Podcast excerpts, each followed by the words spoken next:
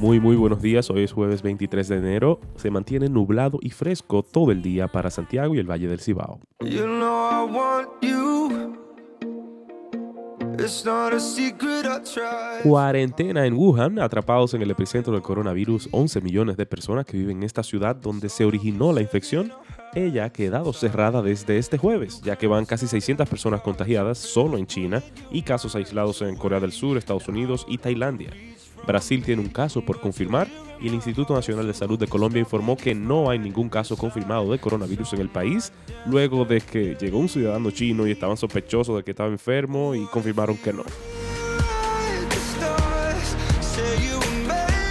Los demócratas unidos piden destituir a Donald Trump, dicen que no pueden esperar a las elecciones. Bueno. La empresa de alquiler de vehículos con conductor Uber anunció este martes que empezó una prueba piloto en tres aeropuertos de California para que los conductores puedan fijar los precios que cobran a sus clientes, rompiendo de forma radical con las prácticas habituales de la compañía. Los partidos de oposición advirtieron ayer a la Junta Central Electoral que la, decisión de asignar al Partido Reformista Social Cristiano la casilla número 4, luego de ser la número 3, la descalifica como árbitro imparcial para las elecciones del próximo 16 de febrero de este año. Por primera vez desde el año 2000, dos equipos de grandes ligas jugarán en República Dominicana. Será un juego de pretemporada, pero algo es algo. Hasta ahora solo se sabe que será en la primera semana de marzo en el Quisqueya Juan Marichal. Y bueno, esperamos que lo narre Jerez o Rojas, ya que la Comisión de Apelación de la Liga de Béisbol Profesional de la República Dominicana ratificó la suspensión por dos partidos y una sanción de 25 mil pesos al comunicador Franklin Mirabal por expresar en el show del mediodía que la clasificación de los Toros del Este a la serie final era un colapso para el béisbol. Hay un tigre en el cajero, hay un tigre en su casa, al menos por dos juegos. La final está 2-1 arriba a los Toros y bueno, anoche no ganó el Licey. Porque en los postreros días vendrán tiempos peligrosos, hombres aborrecedores de lo bueno, amadores de sus deleites más que de Dios. ¿Es posible vivir piadosamente en un mundo así? Te invitamos a la novena conferencia de Consejería Bíblica, Dios sana el corazón 2020, con el tema Las Escrituras Remedio a los Males de la Época, con el doctor Kevin Carson y el pastor Oscar Arocha, viernes 31 de enero al domingo 2 de febrero, en el auditorio de la Iglesia Bautista de la Gracia, 300 pesos por persona. Regístrate llamando al 809-581-1845 o visítanos en idegracia.org. Te esperamos.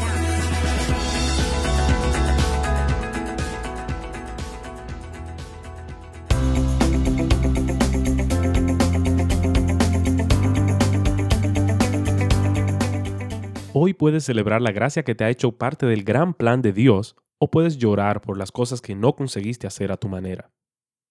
Él ha sido la persona más difícil que me ha tocado aconsejar. Estaba seguro de sí mismo y era controlador. Defendía la legitimidad de todo lo que había hecho. Actuaba como la víctima cuando en realidad era el culpable. Arruinó su matrimonio y alienó a sus hijos. Se amaba a sí mismo y tenía un maravilloso plan para su vida quería hacer su voluntad en su tiempo y a su manera. Creía que todos eran sus esclavos y los desterraba de su vida. Hacía sacrificios increíbles para conseguir lo que quería, pero se irritaba cuando enfrentaba el sacrificio que Dios le llamó a hacer. Pero en un momento de gracia que jamás olvidaré, dejó de luchar, dejó de controlar y de defenderse. Me pidió que dejara de hablar y me dijo, lo entiendo, He estado tan ocupado siendo Dios que invertí poco tiempo o interés en servir a Dios. Ese fue el momento donde escuché el autodiagnóstico más preciso que jamás haya oído. Él estaba en lo cierto. No había terminado de hablar cuando comenzó a llorar como jamás he visto llorar a ningún hombre. Su cuerpo se conmocionó de dolor cuando la gracia lo enfrentó con su obra de liberación. Pero mi amigo no es el único. Si eres padre, sabes que los hijos se comportan como si tuvieran suficiente autonomía. Todo niño solo quiere que se hagan las cosas a su manera. No le gusta que le digan qué comer, qué vestir, cuándo ir a dormir, cómo cuidar sus cosas o cómo tratar a otros. Desea estar en el centro de su pequeño mundo y escribir sus propias reglas. Se sorprende de que tengas la audacia de decirle lo que debe de hacer. Pero no solo los niños son así.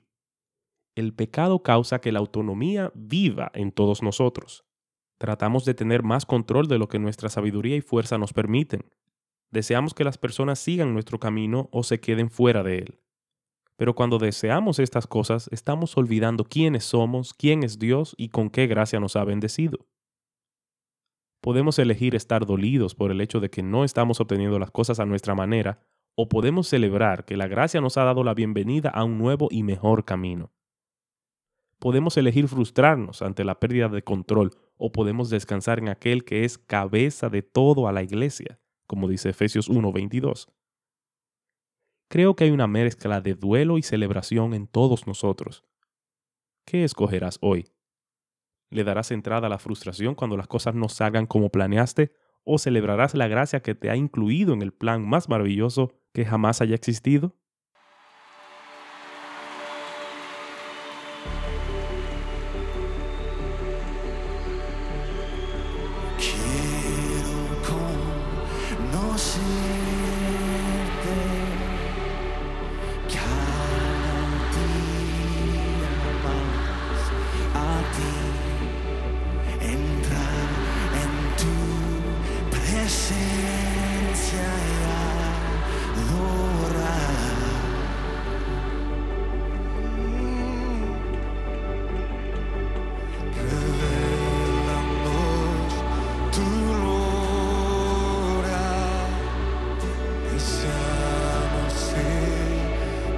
Mucho más en ti. Queremos tu presencia, Jesús.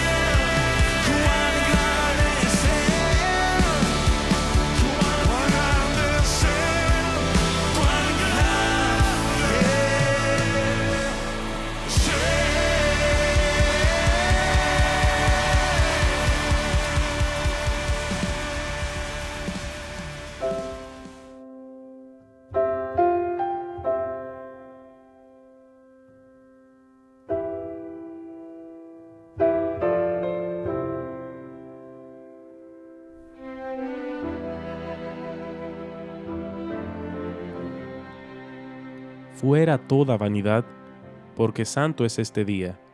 Ven gloriosa majestad, llena tú el alma mía. ¿Qué más puedo desear? Solo en tu presencia estar. Tengan todos un excelente día.